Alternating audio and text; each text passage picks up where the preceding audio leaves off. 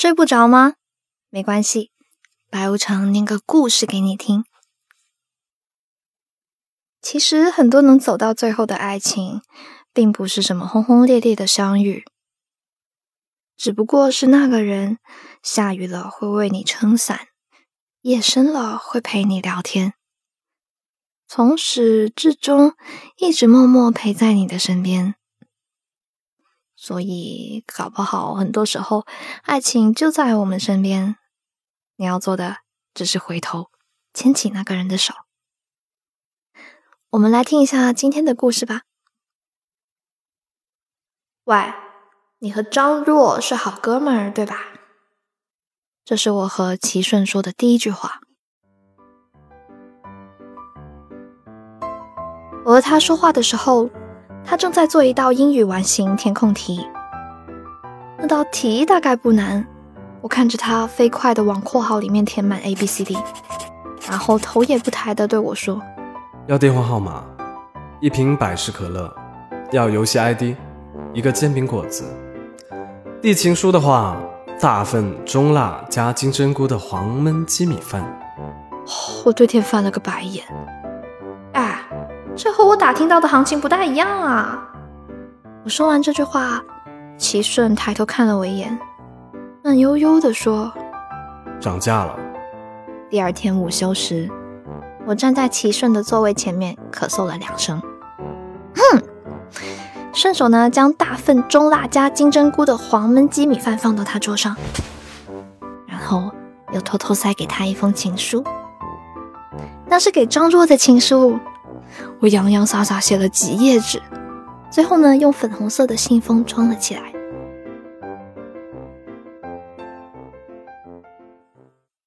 然而，张若一直没有给我回信。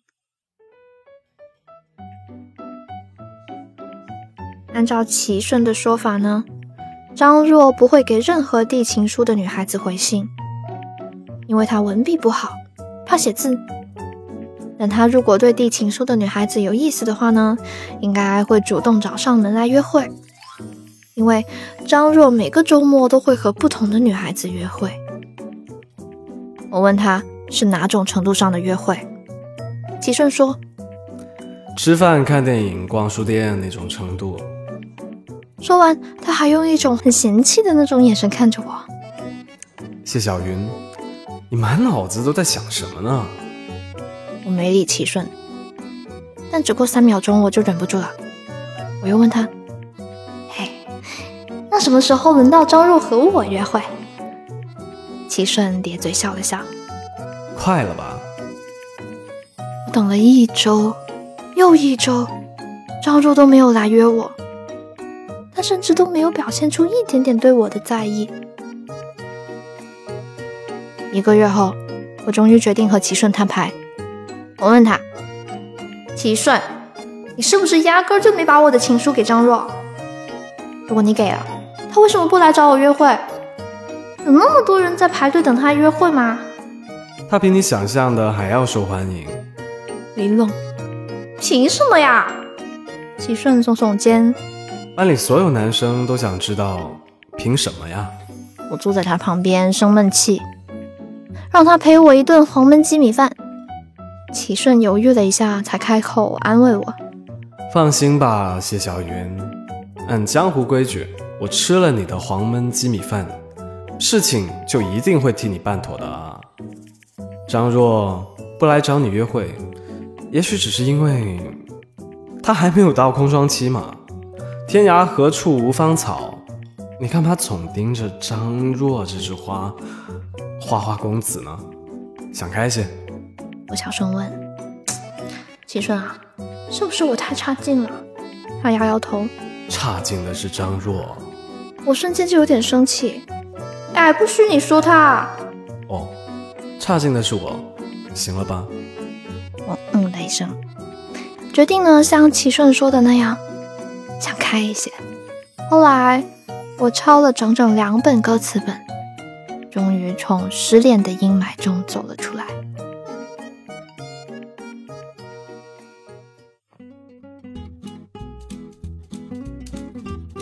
因为张若的缘故，我和齐顺后来成了好朋友。班里的女生呢，时常调侃我们俩，齐顺也不避嫌，反而大大咧咧的搂过我的肩膀，说我是他的哥们儿。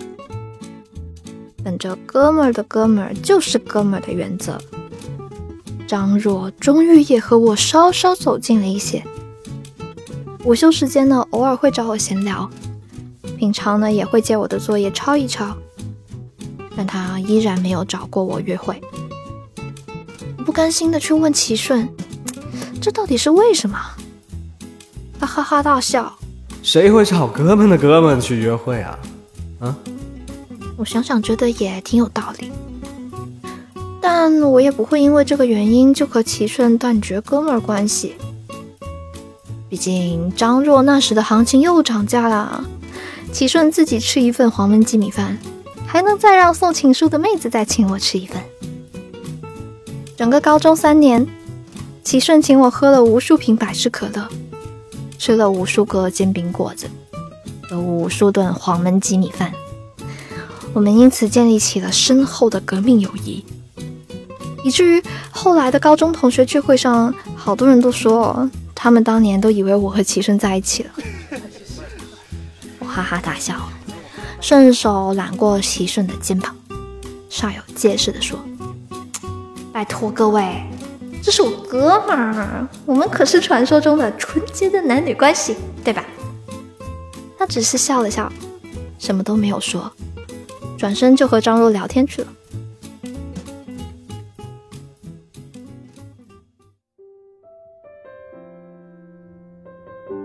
同学会结束之后，我接到了张若的电话，让我受宠若惊。闲聊几句之后，他忽然说：“谢小云，其实吧，当年我还挺喜欢你的。”我愣了愣，哎，我那时候还给你写过情书呢。你为什么不给我回应呀？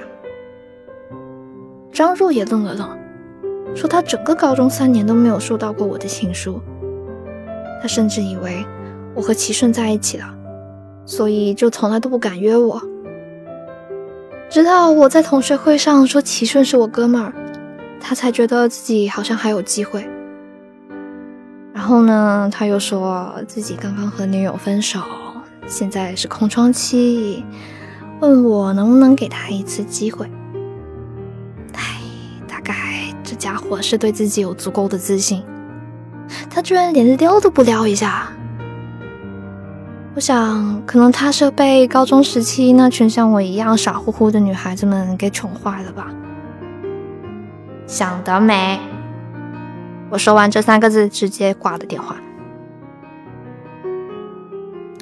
其实呢，我挂电话倒不是因为故意和张若赌一口气，而是因为我急着要和齐顺算账。我立刻拨通齐顺的电话：“哎，哥们儿，请我吃饭。”齐顺应该是在睡觉，只听见他迷迷糊糊的嘟囔了一句：“你想吃什么？”“黄焖鸡米饭。”谢小云，难得敲诈我一回，就吃这个。你能不能有点出息？这是你早就该赔给我的一顿饭。大概是因为心虚，齐顺一下子就清醒了过来，支支吾吾说明天见。大份中辣加金针菇的黄焖鸡米饭就摆在桌上，我却迟迟没有动筷子。齐顺看我不吃，也不敢先动筷子。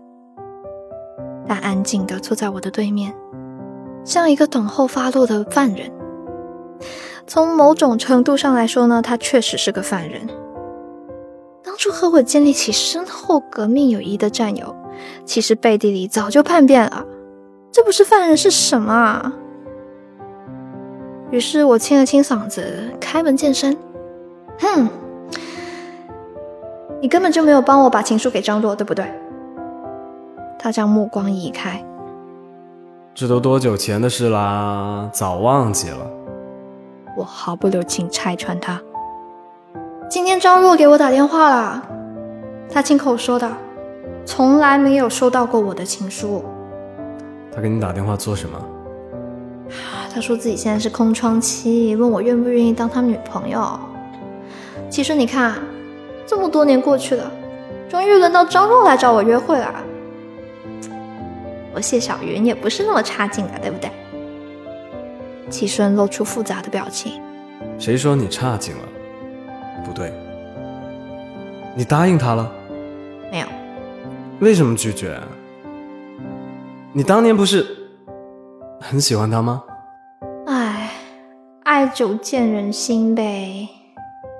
齐顺松了一口气，说：“张若这家伙什么都好，就是时不时要来个空窗期。这坏习惯从高中开始到现在也没改掉。”他说：“他当年是怕我误入歧途，所以才将情书藏了起来，没有给张若。幸亏没给他，不然他哪能多我这么个哥们儿？”他说“哥们儿”两个字的时候犹豫了一下，我不知道他原本想说什么，于是呢，我就假装生气：“是啊，托哥们儿你的福。”现在都没有男生来找我约会，这回好不容易自己上门一个，还被我放跑了。我感觉我的空窗期又要更长了，从高一到现在，好多年了吧？你哪有这么久的空窗期？怎么没有啊？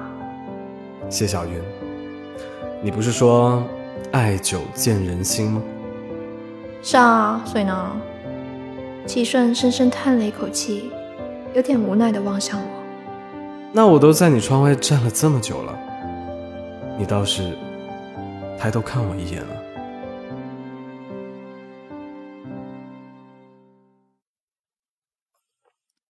嘿嘿，今晚的故事念完啦。希望呢你在追求爱情的路上，不要总是一股脑的前行，偶尔回头看看，说不定啊，最适合你的人就在身边。如果你也喜欢这个故事的话呢，记得给我的节目点一个赞哦。另外呢，大家也记得呢，一定要关注微博“睡不着电台”。在这里，你所有的心情都会被接纳。我是白无常，依旧在 Storybook 睡不着电台等你。晚安。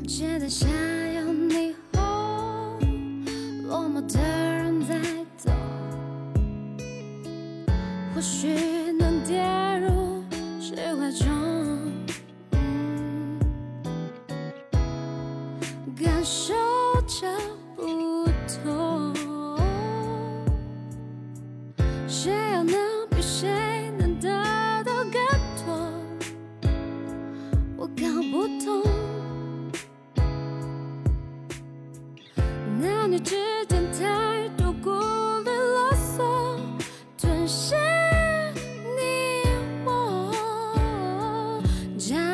的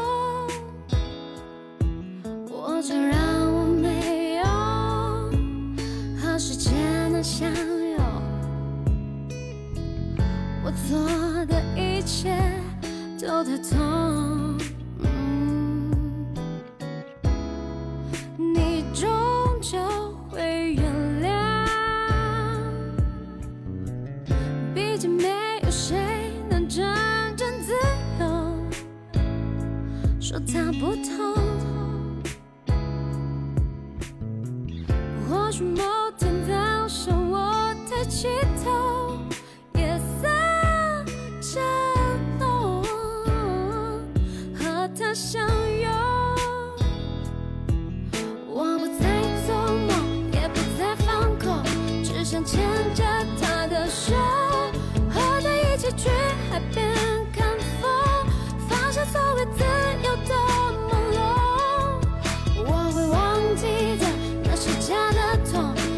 真。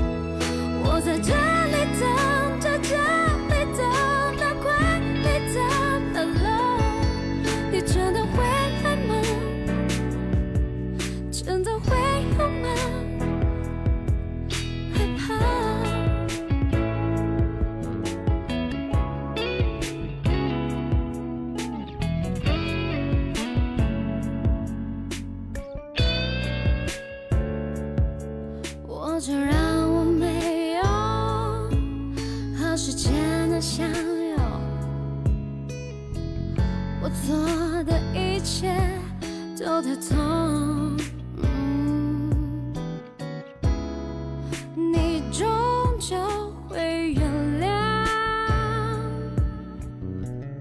毕竟没有谁能真正自由，说他不痛。